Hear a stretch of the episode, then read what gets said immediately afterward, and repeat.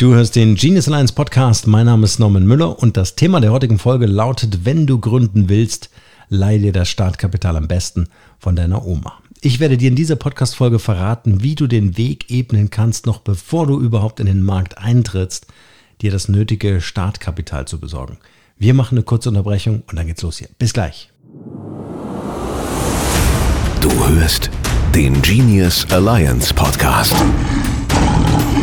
Du bist Unternehmer und möchtest die nächste Evolutionsstufe der Digitalisierung erreichen? Dann starte jetzt und gewinne neue Kunden im Online-Dschungel.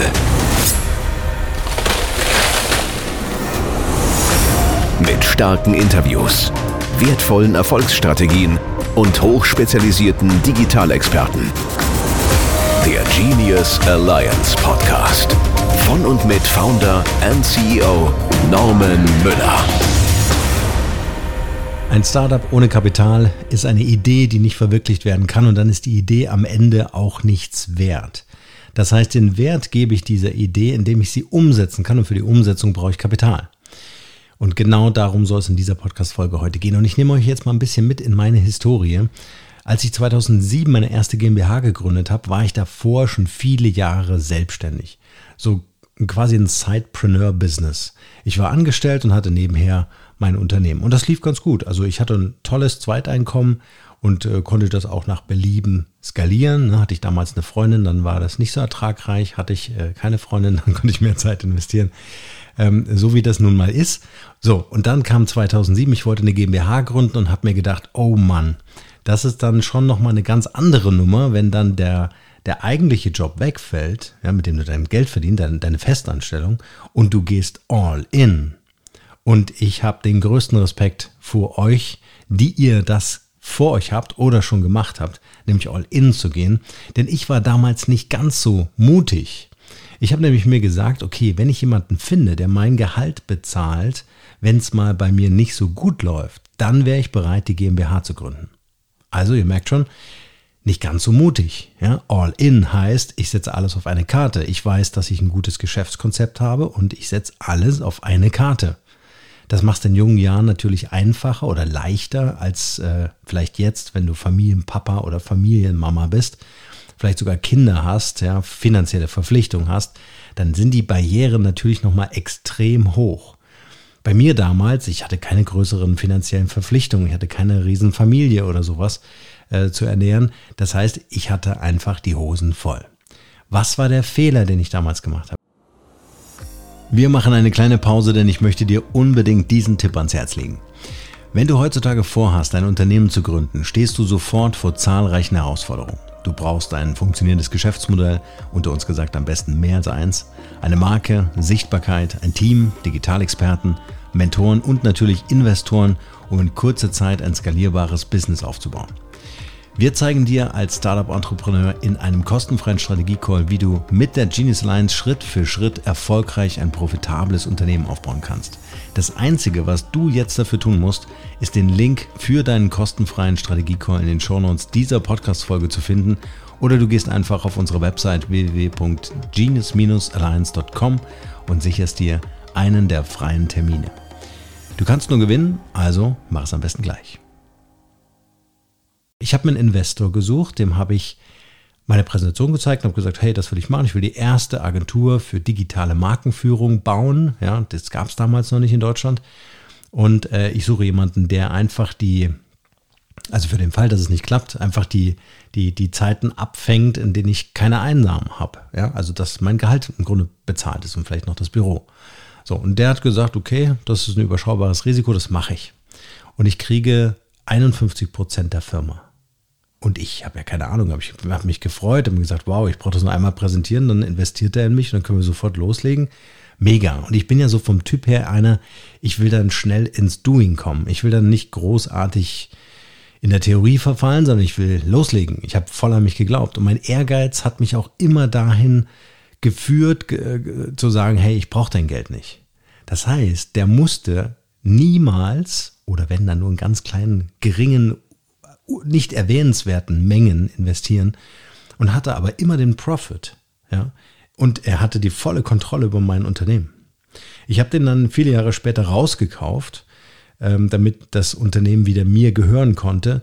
Aber ich möchte euch heute einfach vor diesem Schritt bewahren. Also was könnt ihr heute tun, ähm, anstatt die Kontrolle eures Unternehmens abzugeben oder zu teilen. Muss ja nicht vollständiges Abgeben sein, aber äh, schon wenn ihr eine Beteiligung drin habt im Unternehmen, dann, habt, dann gehört das Unternehmen einfach nicht mehr zu 100 Prozent euch. Und das ist zumindest meine Empfehlung. Ähm, funktioniert auch nicht für jedes Startup. Das muss man auch immer wieder individuell sehen. Deswegen auch unser kostenfreier Strategie-Call. Könnt ihr gerne in den Shownotes dieser Podcast-Folge ähm, einfach mal buchen. Man muss es immer ganz individuell sehen, wie eure jeweilige Situation ist. Aber ich würde versuchen zu empfehlen oder ich versuch, würde versuchen, strategisch so lang wie möglich zu vermeiden, dass ein Investor eine Beteiligung reingibt.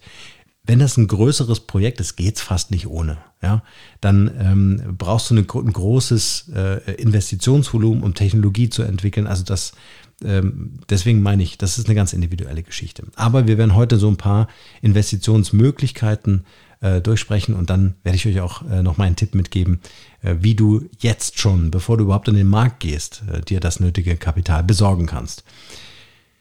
Genau, aus meinem Learning heraus ähm, möchte ich euch an dieser Stelle einfach mitgeben, zum einen ganz viel Vertrauen in euer Geschäftsmodell äh, zu investieren. Das ist das allererste Invest, was von euch kommen muss. Das Vertrauen in euch selbst, das Selbstvertrauen, dass das, was ihr vorhabt, auch wirklich funktionieren kann.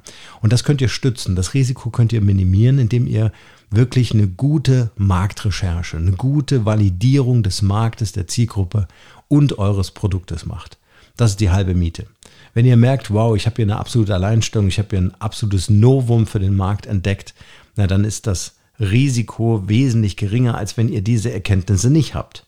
Ja, also das ähm, äh, ist einfach zu bedenken.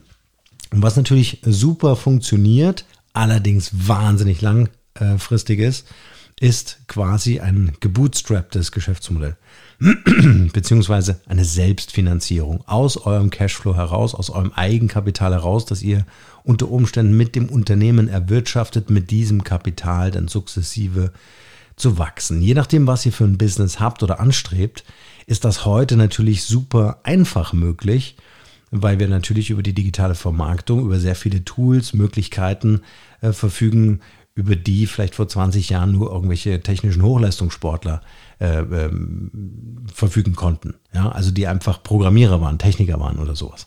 So, die zweite Möglichkeit wäre, ihr fragt eure Oma, ja, deswegen der Titel dieser, dieser Sendung, oder Freunde oder Familie, fragt wirklich in der Familie mal nach, wenn ihr merkt, okay, da ist Vermögen da, präsentiert eure Idee ja, und schaut einfach, was passiert, ob da in der Familie investiert werden würde. Was auch eine super wichtige Geschichte ist, was viele heute, selbst wenn die Existenzgründung schon ein bisschen zurückliegt, ja, ähm, äh, vergessen, sind staatliche Förderung. Thema Digitalisierung. In Bayern zum Beispiel Digital Jetzt. Unbedingt mal anschauen. Also äh, gerade wenn es äh, um digitalisierte äh, Prozesse und dergleichen geht, also euer Unternehmen so auf ein digitales neues Level zu heben, was ja eigentlich ein ständiges Arbeiten ist, ja, was eigentlich jedes Unternehmen beanspruchen sollte, äh, dann schaut euch das unbedingt mal an, gibt es tolle Fördermöglichkeiten. Oder zumindest in Bayern weiß ich es von der LFA, ähm, also Landesförderungsanstalt, ähm, dort gibt es auch ähm, Zuschüsse. Und da muss man sich einfach mal erkundigen, was dort am besten äh, an Möglichkeiten verspricht, wenn eine gewisse Sicherheit da ist. Und ich weiß, am Anfang ist das mit Sicherheit immer ganz schwierig. Das Thema Banken möchte ich in dieser Podcast-Folge überhaupt nicht erwähnen, weil die Wahrscheinlichkeit, dort einen Kredit zu bekommen, ohne größere Sicherheiten, und wenn du Sicherheiten hast, brauchst du keinen Bankkredit mehr. Also das Thema ist eigentlich durch, was schade ist, äh, aber nicht zu ändern ist. So.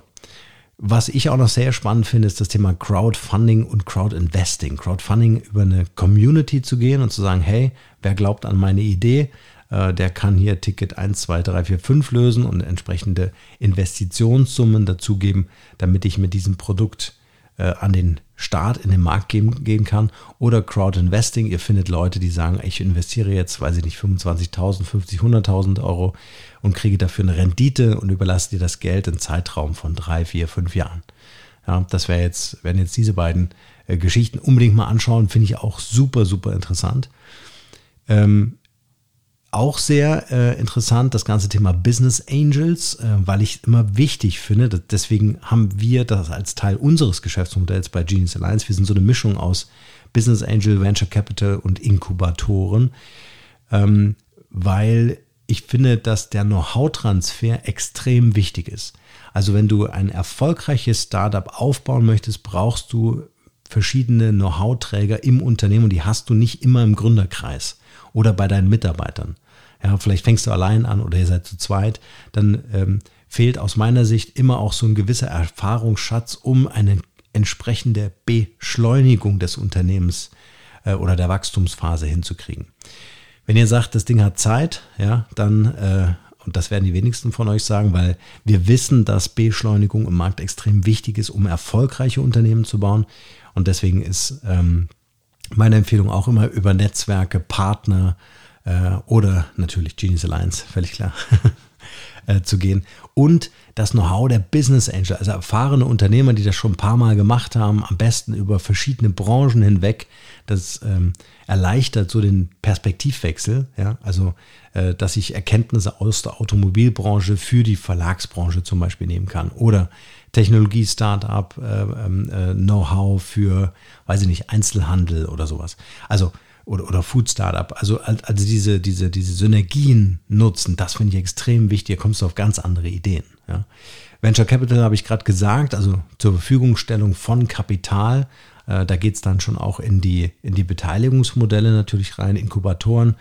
Ähm, das sind dann äh, wirklich Aufzuchtstationen, Anführungsstrichen, wo dann wirklich auch ähm, äh, ähnlich wie bei uns die, die ähm, äh, Kompetenzträger dazu gegeben werden oder die dann einfach dazu oder zuarbeiten oder vielleicht sogar auch Gebäude, Büros und so weiter zur Verfügung stellen. Was auch noch interessant ist, ähm, und dazu komme ich jetzt, das hatte ich ja euch versprochen, ist, wie könnt ihr jetzt schon dafür sorgen, dass Kapital kommen wird in eurer Startphase? Und mein Tipp ist, je nachdem, was ihr für ein Geschäftskonzept habt, das müsst, müsste man sich anschauen. Aber dass ihr schon frühzeitig anfangt, Partner und Kooperationspartner anzusprechen, vielleicht sogar Werbepartner anzusprechen, verschiedene Geschäftsmodelle ähm, äh, bringen diese Option tatsächlich mit. Ja, also wenn ihr eine Plattform gebaut habt oder eine App gebaut habt, dann könnt ihr dort natürlich auch Werbepartner ansprechen. Auch das sind mögliche Einnahmequellen. Und denkt immer über mehrere Einnahmequellen nach und sprecht potenzielle Kunden an. Also wenn ihr mit einem Kunden sprecht und sagt, hey, wir sind gerade in einer Entwicklungsphase, wir haben die Idee und wir würden das gern so auf den Markt bringen. Wie sieht denn Ihre Einschätzung dazu aus? Können Sie uns dazu ein Feedback geben?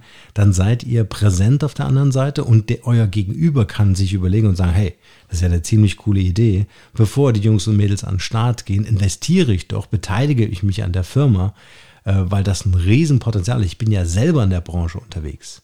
Also das ist nochmal eine ganz interessante Option, schon frühzeitig darüber nachzudenken und eurem Netzwerk oder in eurem Netzwerk, bei euren Netzwerkpartnern mal vorzufühlen und zu sagen, hey, wäre das nicht ein spannendes Invest für euch oder sie mit in die, und das ist der, der Hack, sie mit in den Entwicklungsprozess zu nehmen. Ja, erzählt darüber, wo ihr gerade seid, dass ihr fast fertig seid, also nur noch wenig Zeit übrig ist, um in den Markt zu gehen und das eine einmalige Chance ist, ähm, äh, bei euch einzusteigen und bei euch Partner zu werden. Überlegt euch das gut. Also das ist ein wirklich ein sehr, also ein, ein nicht, nicht oft gehobenes Potenzial, ein nicht oft gehobener Schatz, den ihr in eurem Unternehmen habt.